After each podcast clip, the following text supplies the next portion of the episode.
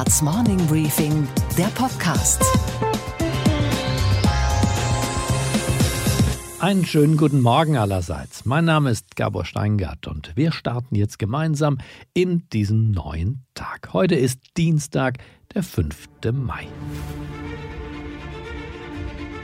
Der starke Staat ist zurück, er zahlt die Löhne. Er spritzt Liquidität in die Unternehmen. Er beteiligt sich sogar an den Firmen. Er druckt sich in Frankfurt sein Geld. Kurz und gut, der Staat hat die ganz große Spendierhose angezogen. Und deswegen erinnern wir uns heute Morgen nicht ohne Hinterlist des Wirtschaftswunderministers Ludwig Erhard. Denn wir begehen heute seinen 43. Todestag. Und wenn Ludwig Erhard schon tot ist, dann müssen wir ihn deshalb ja nicht gleich vergessen. Damals hat man ihm seitens der CDU übrigens eine eigene Hymne gewidmet, den sogenannten Ludwig Erhard Marsch. Ja, ja, wir sind in all den Jahren mit Ludwig Erhards CDU doch wirklich alle gut gefahren das wissen wir und ich und du. Aber nun wollen wir heute Morgen ja nicht der Musik jener Zeit gedenken, sondern dem Mann selbst. Der war neben dem Außenpolitiker und späteren Bundeskanzler Willy Brandt der wahrscheinlich anspruchsvollste Politiker der Nachkriegszeit. Anspruchsvoll deshalb, weil er Ansprüche an sich selber hatte. Er wollte eben nicht nur den Status quo des Landes erhalten, und er wollte ihn auch nicht einfach verbessern. Nein, er wollte den Status quo überwinden. Mir wurde seinerzeit immer wieder gesagt, meine Aufgabe wäre es, die Not und die Armut gerecht zu verwalten. Meine Antwort darauf war stets, den Teufel werde ich tun. Ich werde Not und Armut nicht verwalten, sondern ich werde alles tun, um sie zu überwinden. Er war ein Neoliberaler in der eigentlichen Bedeutung des Wortes. Liberal, weil er eben an den Wettbewerb der Firmen in der Wirtschaft glaubte und Neo, weil er den Wettbewerbsgedanken und das Soziale zusammendachte. Der Wettbewerb sollte eben nicht die Unternehmergewinne erhöhen, sondern Ganz im Gegenteil, die Windfallprofite, das Wesen der Spekulanten und Schieber, wie man es vom Krieg her noch kannte, beenden und so zu einem fairen Ausgleich zwischen Arbeit und Kapital kommen. Und wenn er von diesen Schichten sprach, dieser Ludwig Erhard, dann meinte er die Schicht der Kapitalisten. Gerade in diesen Schichten wird der Wettbewerb zur schärfsten Auslese führen und die Unternehmergewinne auf jenes Mindestmaß reduzieren, das in der Wirkung den Nominallohn mit einem Maximum an realer Kaufkraft ausstattet. Es ging ihm also um die Selbstertüchtigung der Bürger, die ja gerade erst aus der Staatswirtschaft der Nazis und dann auch der Zuteilungswirtschaft der Alliierten entsprungen waren. Wir sind jetzt Staatsbürger geworden, die aus eigener Kraft leben können. Und dieser Staatsbürger war für ihn keine Nummer, sondern eine selbstdenkende Erscheinung. Ludwig Erhard sprach am liebsten von der Persönlichkeit. Die großen Werte entstehen immer durch die Persönlichkeit. Der schöpferische Wille kann sich nur entfalten aus der Persönlichkeit heraus. Es ist vom philosophischen her auch kein System denkbar, das diese Persönlichkeitswerte ersetzen könne durch irgendeine Form von Funktionärtum, durch irgendein System eines Kollektivs. Und seine Persönlichkeit war die des Antipolitikers, denn nichts hasste er mehr als Klatschparteitage, billige Slogans und die Intrige im Hinterzimmer. Ich habe keinen politischen Ehrgeiz und am wenigsten einen solchen parteipolitischer Art. Und dass so ein Mensch, ein Menschenfreund, ein Wirtschaftsexperte, ein kränklicher Mensch, der mit zwei Jahren von der Kinderlähmung heimgesucht wurde und dann im Krieg neunmal zusammengeflickt werden musste. Dass ein solcher Mensch dennoch die Statur und das Stehvermögen besaß, die junge Republik so nachhaltig mit seinen Ideen zu prägen, ist auch ein Wirtschafts- und Menschenwunder per se, aber vor allem auch ein Kompliment. Und zwar nicht nur ein Kompliment an ihn, sondern ein Kompliment an die Klugheit der Nachkriegsgesellschaft. Vielleicht sollten wir uns gerade in diesen Tagen, in denen unser Staat mit dem Geld, das er nicht besitzt, jeden retten möchte, und seiner erinnern. Unsere weiteren Themen heute. In der analogen Welt grassiert Corona. Im Internet grassieren wildeste Erzählungen über Corona. Bill Gates habe es in die Welt gesetzt und 5G ist auch irgendwie mit Schuld. Über Verschwörungstheorien und wie sie funktionieren, klärt uns jetzt gleich Professor Michael Butter auf. Cui bono, wem nützt es? Das fragen Verschwörungstheoretiker immer. Und dann identifizieren sie diejenigen, die profitieren, also nach 9-11 die Neocons, die Bush-Regierung, jetzt eben angeblich Bill Gates, weil der damit Geld macht mit dem Impfstoff, weil er irgendwie denkt, die Welt ist überbevölkert und so weiter. Und deshalb daran schuld sein muss und das alles in Gang gesetzt hat. Sophie Schimanski erklärt die neue Talfahrt an der New Yorker Börse und wir schnuppern am berühmtesten Parfüm der Welt, kurz bevor es 100 Jahre alt wird. Endlich, der laute Mann im Weißen Haus und andere Hitzköpfe seiner Schießklasse haben ein Gegenmittel gegen Corona gefunden, nämlich markige Sprüche und wüste Anschuldigungen gegen die Chinesen. Präsident Trump ist überzeugt, dass das Virus aus einem Labor in Wuhan stammt, also menschengemacht ist, nix Fledermaus. Entweder, sagt er, sei es wegen chinesischer Inkompetenz dort entfleucht oder man habe es eigens gezüchtet und rausgelassen. One of two things happened. They, they either didn't do it and, you know, they couldn't do it from a competent standpoint or they let it spread. And, uh, I, you know, I, I would say probably it was got, it got out of control. Beweise hat Trump keine, macht nichts. Dafür sekundiert sein Außenminister Mike Pompeo. Das gibt Fleißpunkte, zumindest mit einem Indiz. Die Chinesen hätten schon früher schlechte Labore gehabt. They have a history of running substandard laboratories. Und auch der alte Hauding Steve Bannon, einst der Strategieberater von Trump im Weißen Haus, meldet sich aus der Versenkung mit einer ganzen Salve an Verteuflungen der KP in China. They're the enemy of the Chinese people, they're the enemy of the citizens of the United States, and they're enemy of mankind. And they have to be held accountable and they have to be held responsible for that. Das klingt stark nach Verschwörungstheorie und passt damit wunderbar in den Zeitgeist. Denn nicht nur Corona geht in diesen Zeiten viral, sondern im Internet auch die krudesten Theorien über die vermeintlich wahren Hintergründe. Mein Kollege aus dem Podcast-Team, der Journalist Stefan Lischka, hat dazu Professor Michael Butter interviewt. Butter ist zuständig für amerikanische Kulturgeschichte an der Universität Tübingen und er ist der Spezialist in der Erforschung von Verschwörungstheorien. Sogar ein Buch hat er darüber geschrieben, der Titel Nichts ist, wie es scheint. Hören Sie selbst das Gespräch mit dem Professor. Einen wunderschönen guten Morgen, Herr Professor Michael Butter. Schönen guten Morgen. Hallo, guten Morgen. Herr Professor Butter, Sie haben sich wissenschaftlich mit Verschwörungstheorien auseinandergesetzt. Meine erste Frage, was ist der Unterschied zwischen einerseits einer Kritik bzw. einer kritischen Mutmaßung über das, was mächtige Eliten tun, zum Beispiel in Zeiten von Corona, und eine Verschwörungstheorie andererseits. Also wann bin ich ein kritischer Nachfrager und ab wann bin ich ein Verschwörungstheoretiker? Verschwörungstheorien zeichnen sich gemeinhin aus durch drei Komponenten. Sie nehmen an, erstens, alles wurde geplant, also nichts geschieht durch Zufall. Es gibt da diese Gruppe im Hintergrund, die Verschwörer, die die Strippen zieht. Mhm. Zweitens, alles ist miteinander verbunden. Man muss nur genau hinschauen, dann sieht man diese Verbindungen zwischen Institutionen, Ereignissen, Personen, die man vorher nie vermutet hätte. Und drittens, nichts ist so, wie es scheint. Das heißt, man muss immer hinter die Kulissen blicken, um zu verstehen, was wirklich passiert. Die offizielle Version, das, was an der Oberfläche da ist, das ist äh, alles alles nur Lug und Trug. Und natürlich soll und muss man offizielle Versionen, das, was so in den Medien vorkommt, was Politiker erzählen, immer kritisch hinterfragen.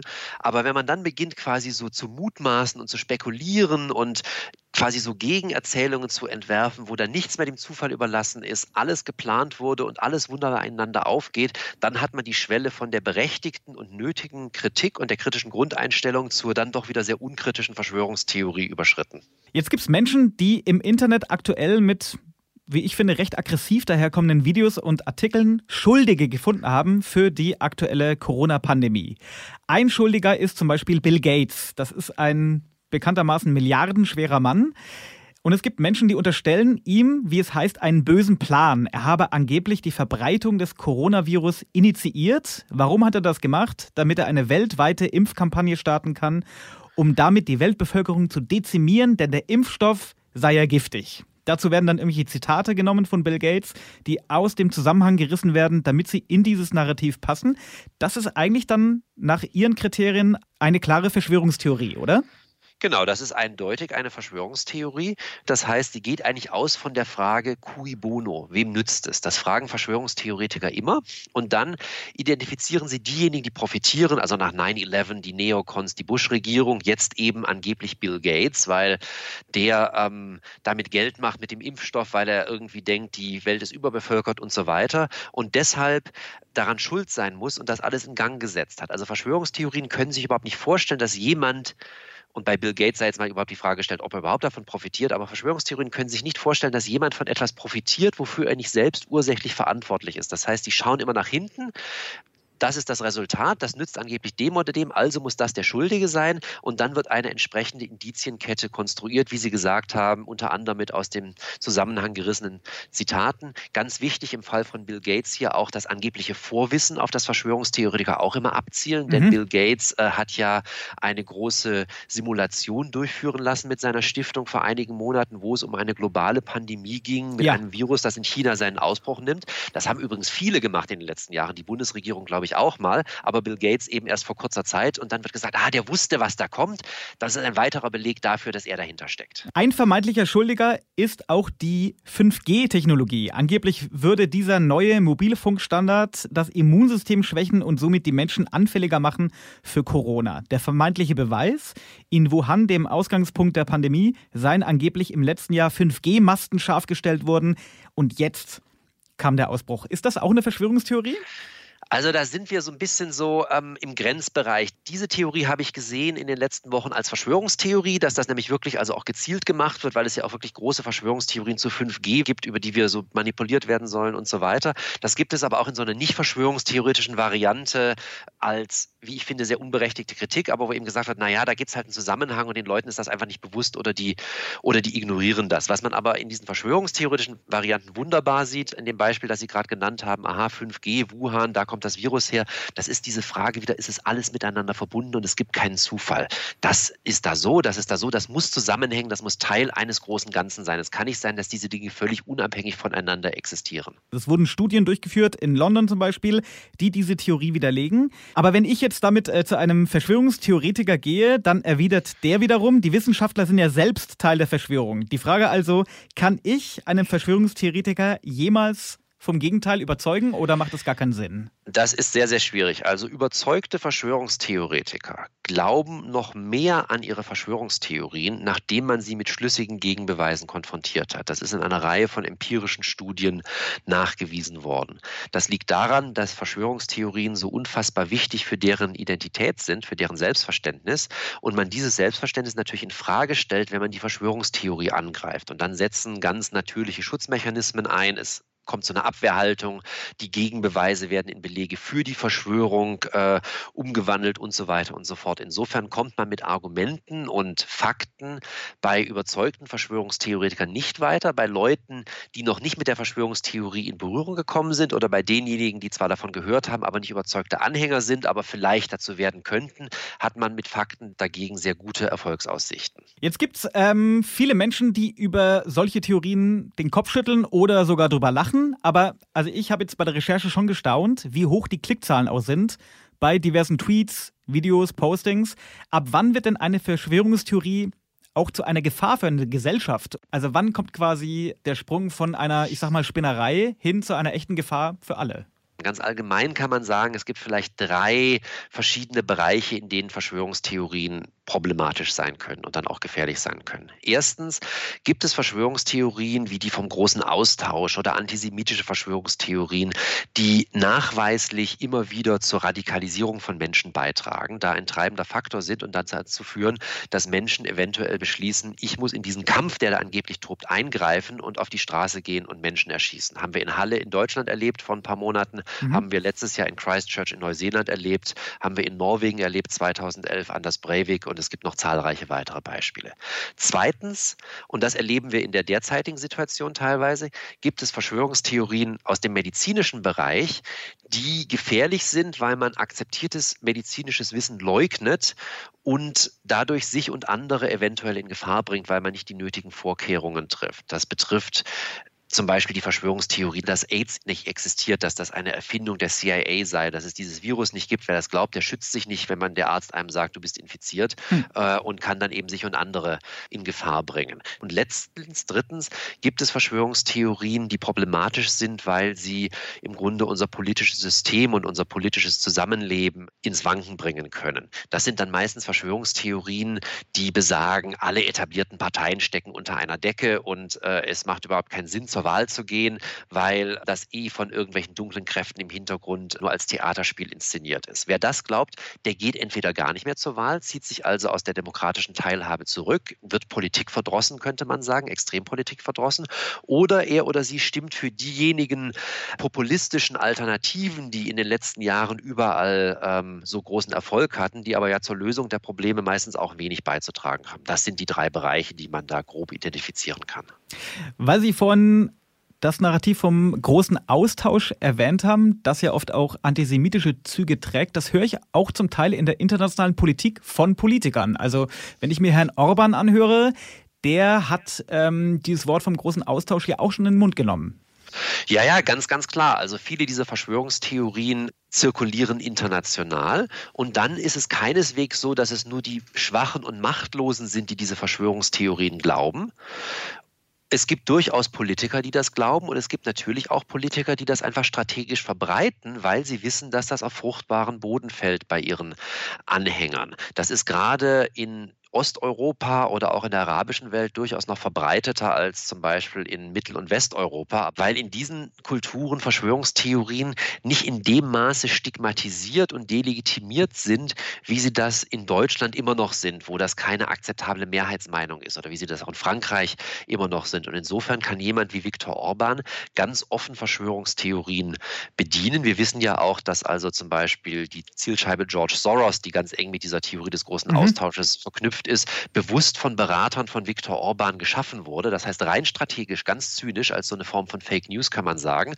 Äh, es ist allerdings mittlerweile wohl auch so, sagen mir Kollegen, die sehr nah dran sind an der Fidesz-Regierung in Budapest, äh, dass Orban mittlerweile selbst glaubt, dass George Soros so ein großer Verschwörer ist. Das heißt, da ist aus einem zynischen Vertreter einer Verschwörungstheorie ein überzeugter Anhänger geworden. Was ist aber jetzt zum Beispiel mit Edward Snowden? Der hat der Welt verraten, dass die amerikanischen Geheimdienste die Menschheit systematisch aushorchen und ausspionieren. Hätte das einer früher gesagt, hätte man ihn vielleicht auch als Verschwörungstheoretiker abgetan. Aber Edward Snowden hat uns gezeigt, das ist tatsächlich so.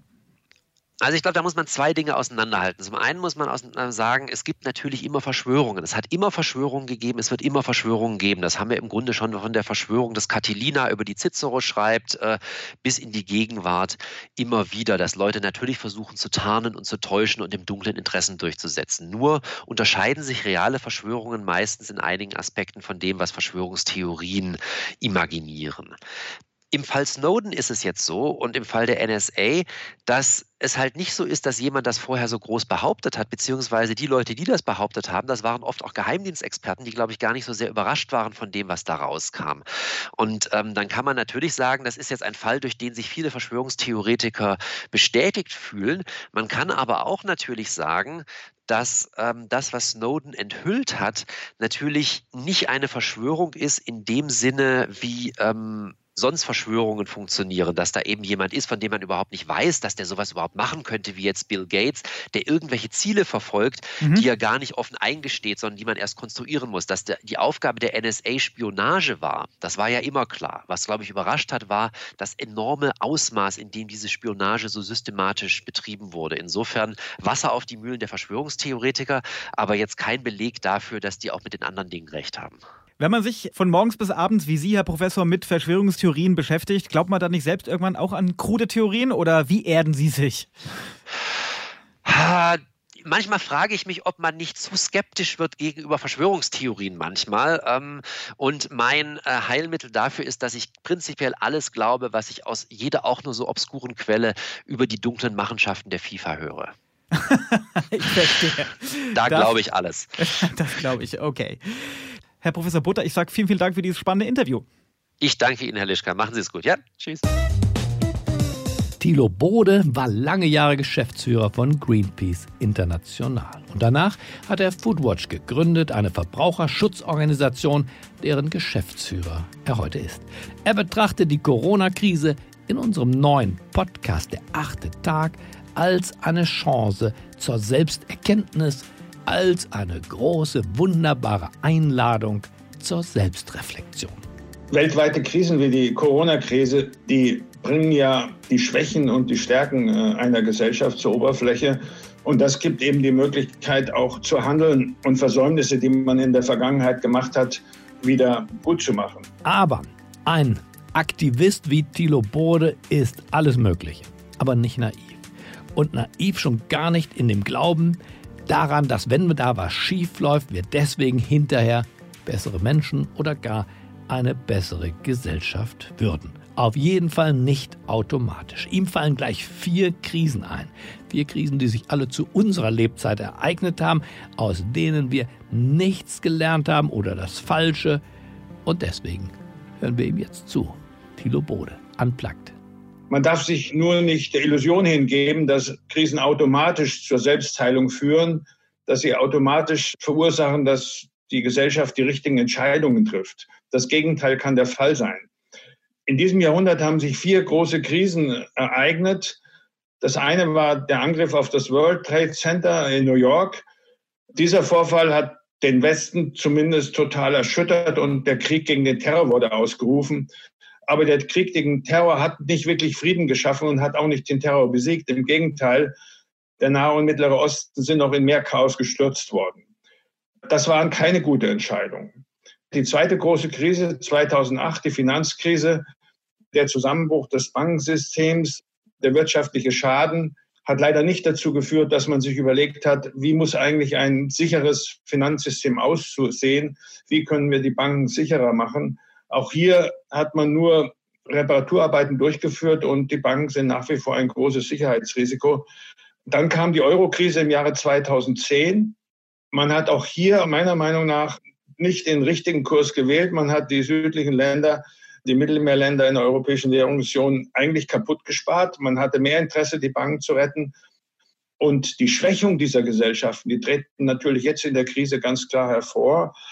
Und die Klimakrise darf man natürlich gar nicht vergessen. Die ist jetzt aus den Schlagzeilen verschwunden, aber die klimatische Erwärmung wird, kümmert sich nicht um die Corona-Krise. Aber auch nach den Demonstrationen von Fridays for Future und den extremen Wetterereignissen im letzten Jahr hat die Politik ja wirklich nicht dagegen gesteuert. Und das wäre jetzt die große Chance, in der Corona-Krise auch was zu machen. Wie wir es diesmal besser machen können, das verrät er uns in der achte Tag. Diesen Podcast finden Sie im Übrigen überall da, wo es gute Podcasts gibt und am allereinfachsten in der Steingartschen Morning Briefing App. Einfach und einfach kostenlos. Und was war heute Nacht an der Wall Street los?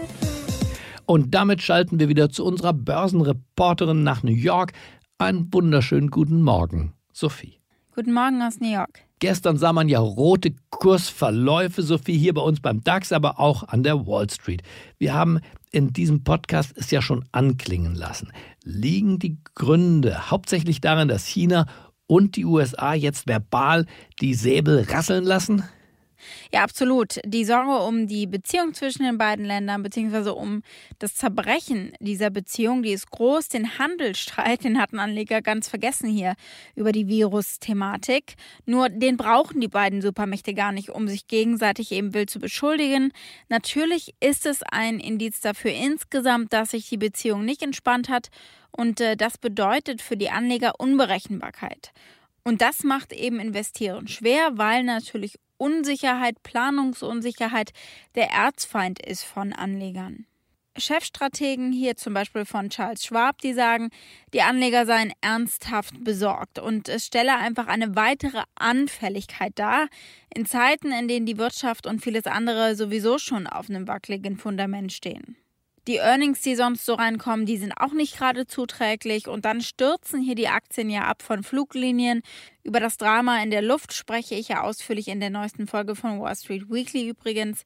American Airlines, Delta und United Continental Holdings sind gestern mehr als 12 Prozent gefallen.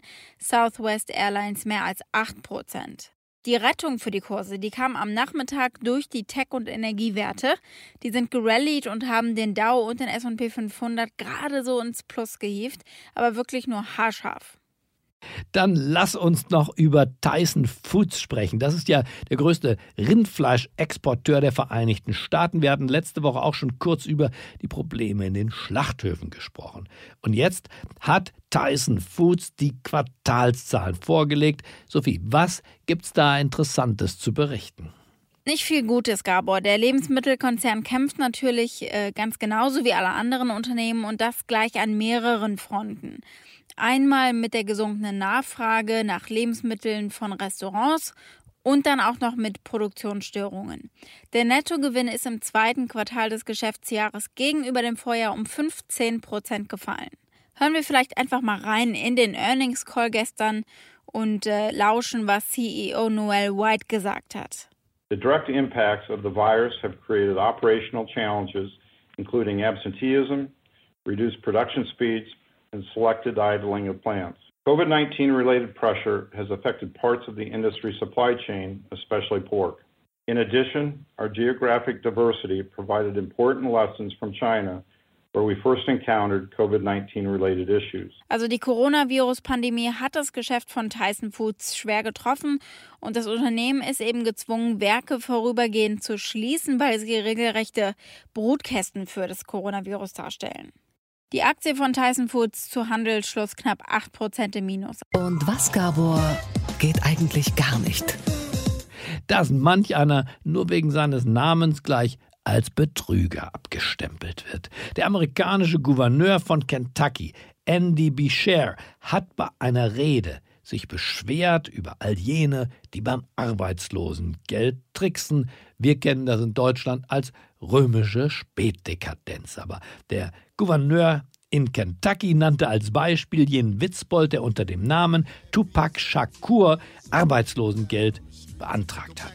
Tupac Shakur hieß ein weltberühmter Rapstar in den 90er Jahren und der Gouverneur dachte, da hat sich einer diesen berühmten Namen illegal geliehen. We had somebody apply for unemployment for Tupac Shakur here in Kentucky.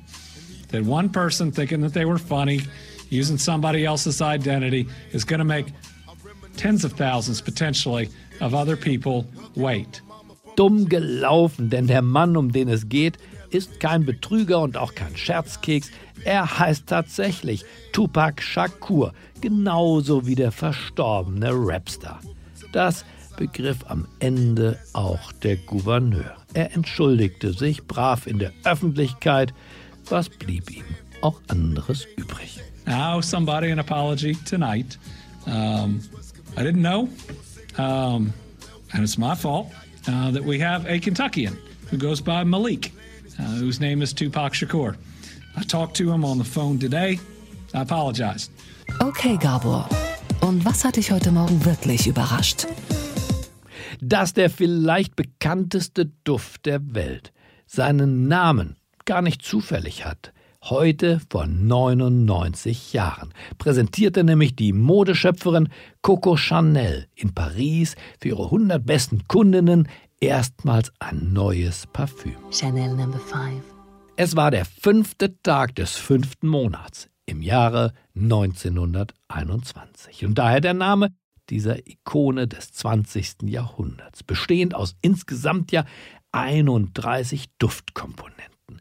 Die sogenannte Herznote des Parfums wird aus den Dufteckpfeilern Jasmin, Rose und Maiglöckchen gebildet. Der legendäre achteckige Glasflakon ist einem Platz nachempfunden in unmittelbarer Nähe des Hauptateliers von Chanel. Den entscheidenden Popularitätsschub allerdings erfährt der Duft als Marilyn Monroe. 1952 auf die Frage eines Reporters, was sie denn nachts eigentlich im Bett tragen würde, antwortet nur ein paar Tropfen von Chanel Number 5. Well, just an example. What do you wear to bed? So I said Chanel Number 5. Because it's, it's the truth. Ich wünsche Ihnen einen guten, einen schwungvollen Start in diesem neuen Tag. Bleiben Sie gesund und bleiben Sie mir gewogen. Es grüßt Sie auf das Herzlichste, Ihr Gabor Steingart. I've heard of affairs that are strictly platonic, but diamonds are a girl's best friend. And I think affairs that you must keep with Sonic are better bets. If little pets get big baguettes, time rolls on and youth is gone and you can't straighten up when you bend. But stiff back or stiff knees, you stand straight and